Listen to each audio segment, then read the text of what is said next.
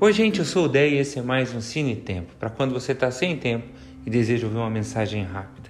Hoje eu quero falar com você sobre esse jeito de Deus fazer as coisas quando tudo parece perdido, quando parece que a esperança está no fim, quando parece que não tem mais jeito. A gente vê isso em Jesus, por exemplo, acalmando a tempestade quando o barco já está cheio d'água ou Deus abrindo o mar vermelho quando o exército egípcio já está chegando, Sadraque, Mesaque e Abednego sendo salvos quando já estavam dentro da fornalha.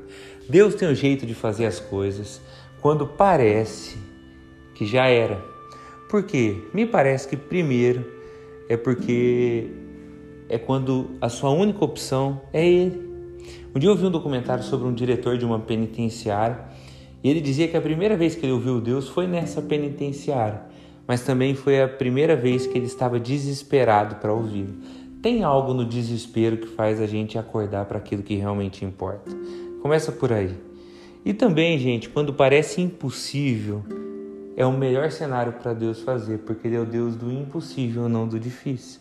Às vezes a gente crê que Deus pode fazer enquanto está difícil, mas quando está impossível, a gente para de crer. Mas Ele é o Deus do impossível. Ele, ele é o Deus que ressuscita Lázaro depois de quatro dias. Então, até onde eu creio? Até não ter mais jeito? Não. Até depois de não ter mais jeito, porque Deus ainda pode fazer. Esses dias eu ouvi uma música muito bonita que chama Deus da Meia-Noite, que diz assim: ela é em inglês, mas vou falar um pouco do que diz a letra dela, bem rapidinho para a gente encerrar. É tão você esperar até a hora da meia-noite quando as coisas já parecem decididas. É tão você esperar até todas as opções terem ido embora. E minha fé parece que está no seu ponto mais baixo.